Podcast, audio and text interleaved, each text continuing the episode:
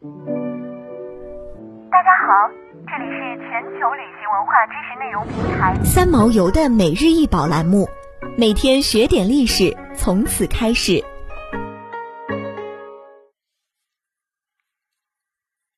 宋代大圣铜编钟，通高二十七点八厘米，厚零点八厘米，属椭圆筒式月钟，仿战国编钟器型。筝部周边及转带是多层翻灰纹，乳眉做螺旋式半球体，穗部以翻书纹组成异形图案。筝部正中面阴刻篆书“大和”二字，周围有明显的铲磨痕迹，显然是在原有刻名处改刻的。背面阴刻篆书“男女终生”四字。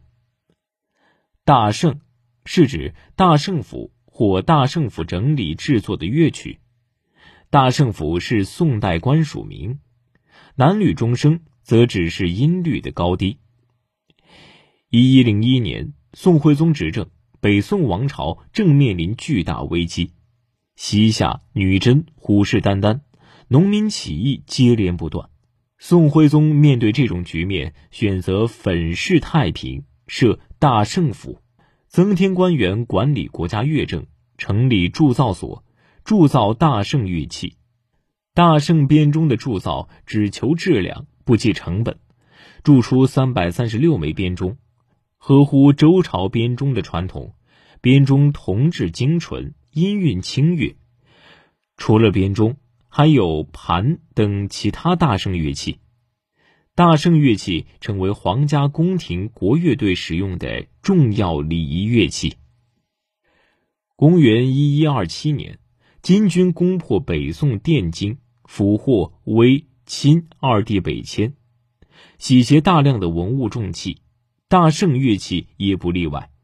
靖康二年正月二十六，略运教坊乐器、乐书、乐谱。二十九日，略抢大圣乐器。金军掠走的文物重器数量极大，分装两千零五十车，北上运抵燕京，一半赏给从军将士，一部分存放在燕京官库，最后一些器物运到上京。十五年后，晋人才对得到的北宋大圣乐器加以利用。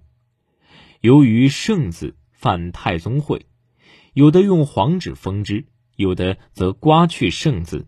用大和替代，取大乐与天地同和的意思。